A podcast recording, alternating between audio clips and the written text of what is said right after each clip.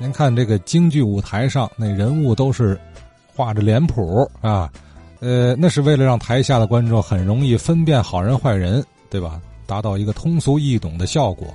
但是，就说这个很多的历史人物啊，其实倒不能脸谱化，他不是非黑即白。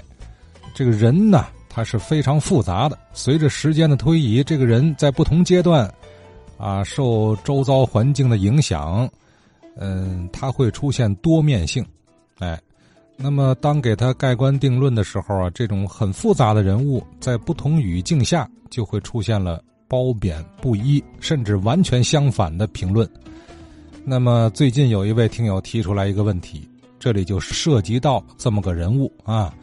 这听友的问题是：坐落在河北区小王庄的三十五中学老校址上有个柳小武大楼。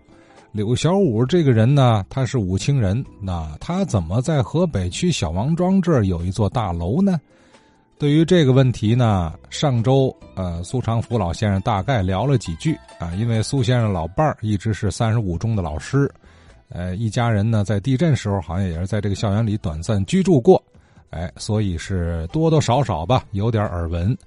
下面呢，咱继续听苏长福先生再多说说他的看法。听《话说天津卫》节目，有时候思绪不断。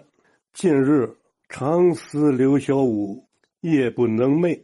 有点评者说：“刘小武枭雄也，游刃于乱世之中，崛起于蓬蒿之下。”可谓其善，然其杀人如麻；何谓其恶，然其右护相舍；何谓其义，然全相受制于私人淫威之中；何谓其奸，就是汉奸的奸，然正义保全于东夷铁蹄之下。啊，就是要说他是汉奸的话，在。整个日本统治时期，他保全了武清县，其恶难书，而其善亦可表。朕非公非农非商非匪非奸非官，而亦公亦农亦商亦匪亦奸亦官也。古云：“道义有道。”思柳，想一想，这个刘小五呢，信矣。确实是这个样子，但是最后的历史定论并没有给刘小五定为汉奸，当然也没有把他写入正史，而是呢给他定为奇人，就是奇怪的奇，奇人刘小武。这个呢，人民文学出版社专门有他的小说，就叫《奇人刘小武》。还有有电视剧《刘小武传奇》，故事很多，对于刘小武有褒有贬。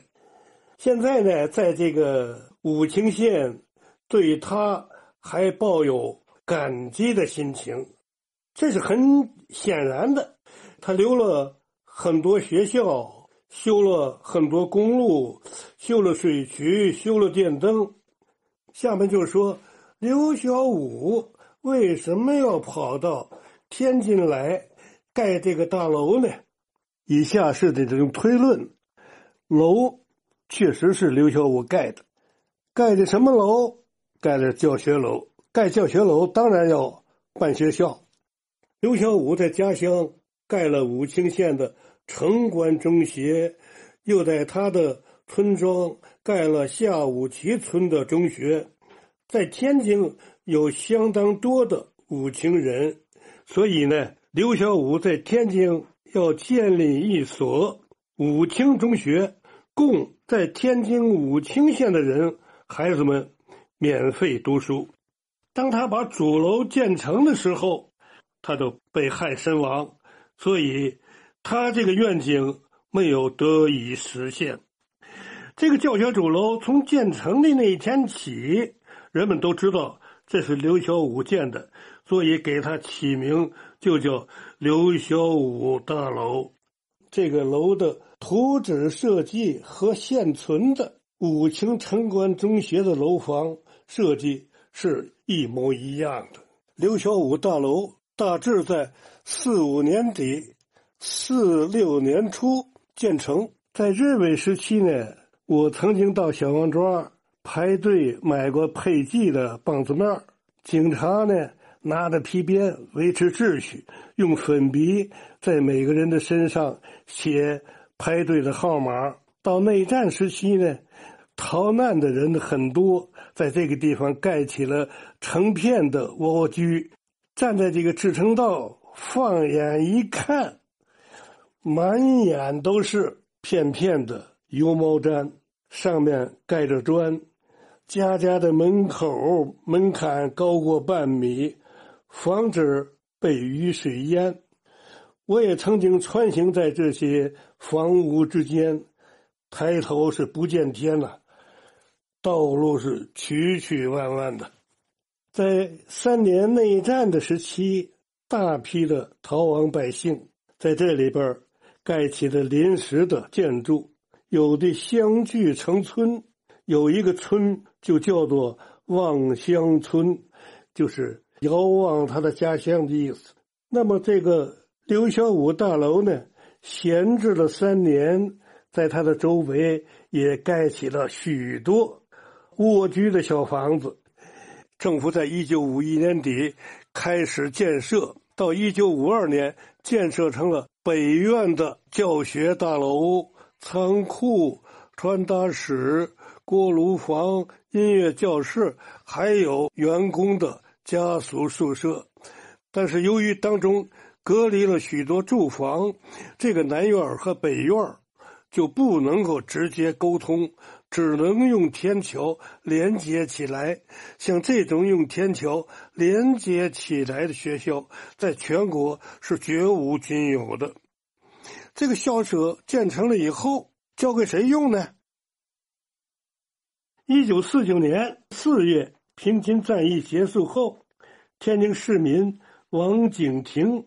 考虑到当时河北区昆纬路一带的居民无处求学，所以见时局稳定下来以后，便主动提出在河北区昆纬路十号这个地方筹建一所夜校。初中得到了周边居民的支持。当时物资匮乏，缺乏建筑的材料，居民们的四处。捡拾残砖废石，建起了几间平房校舍。王景亭给学校起了个名字，叫私立人民中级夜校。王景亭便是这个学校的首任校长。一九五二年冬，学校正式改名为天津市第三十五中学。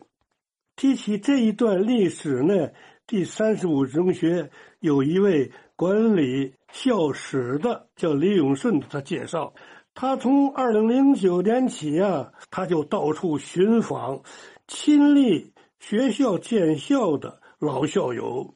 最后，他找到了一位姓王的老人，他就是这个学校一九四九年成立的首批学生。学校。根据他的描述，还原了学校初始的样子。这所学校呢，起初完全是靠民间支持建的校舍，极端简陋。到一九五一年九月建成了新的校舍。到了一九五三年，小王庄那个学校的校舍也建成。那么昆纬路的三十五中学。的学校也日渐扩大，于是学校就把在昆纬路的三十五中迁移到小王庄的三十五中。到二零一三年，小王庄的三十五中又迁到南口路和同济路交口的新建的三十五中。这样，在小王庄这个三十五中，就存在着一座。名叫刘小武大楼的这个教学楼。好啊，苏长福苏老先生啊，讲这些内容啊，有的是从不同途径找到的信息资料，也有的呢是过去耳闻的情况，还有的就是老先生根据这些信息，然后合并组合啊，进行大胆的推演啊，联系到一块儿啊。推演这部分就是说，刘小武啊，当年在这儿建了一座楼，可是半途而废了啊，他死了嘛。这楼就留下来了。为什么建它？